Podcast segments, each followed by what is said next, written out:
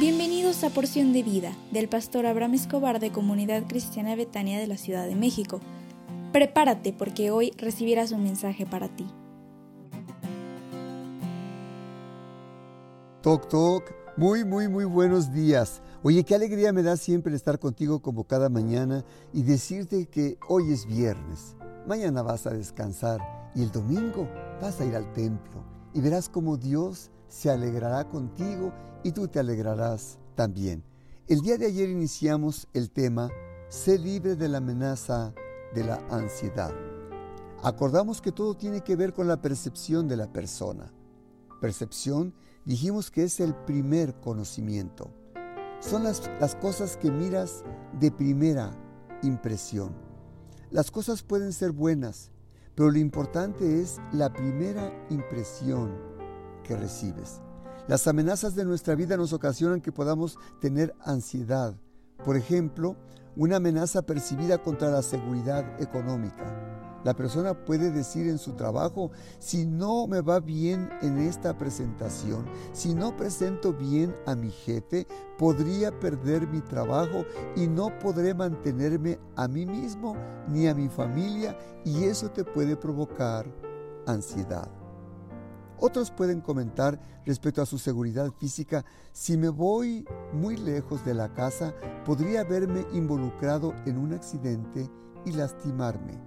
Algunos pueden llegar a decir, si tengo un accidente en el carro y choco fuerte, puedo quedar paralítico e incluso morir. Otros pueden tener ansiedad respecto a su salud física.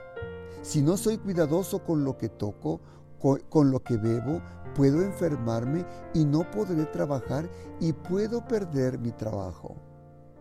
Otros pueden tener ansiedad por las posesiones. Si pierdo mi casa, no tendré dónde vivir y no podré sobrevivir en las mismas calles. La solución. Cree en Jesús. Busca al Señor Jesús en tu corazón y nunca permitas que la ansiedad venga a tener control sobre tu vida. Nunca aceptes que la ansiedad venga a depositar pensamientos de mal dentro de ti, porque Dios es el que deposita pensamientos de bien y no de mal. Dios deposita pensamientos de éxito y no de fracaso, pensamientos de bendición y no maldición. Dios, Dios deposita en ti pensamientos de salud y no de enfermedad, de paz y no de guerra. Si haces esto, cambiarás la historia de tu vida y no aceptarás jamás la ansiedad ni el temor dentro de ti. Y recuerda que te irá bien en todo lo que hagas. Dice el Salmo 56, 11, en Dios he confiado, no temeré ¿qué puede hacerme el hombre? Así que yo te digo el día de hoy, levántate, porque mañana Dios hará cosas hermosas en ti y en toda tu casa. Permíteme hacer una oración por ti. Padre, te ruego por la persona que escucha este audio, para que deposites en él o en ella de tu paz y de tu amor en todo lo que haga, y que pueda vivir en bendición, en gozo y sabiduría, sabiendo que tú formas parte de su vida desde ahora y para siempre, en el nombre del Señor Jesús. Amén.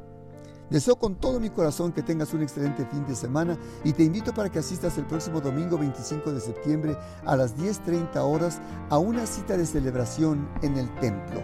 Estamos revisando septiembre mes de la libertad. Y te pido con todo mi corazón, asiste con toda tu familia, llega a tiempo con alegría y con gozo, porque yo sé que te regocijarás en el Señor en este día. Dios te bendiga.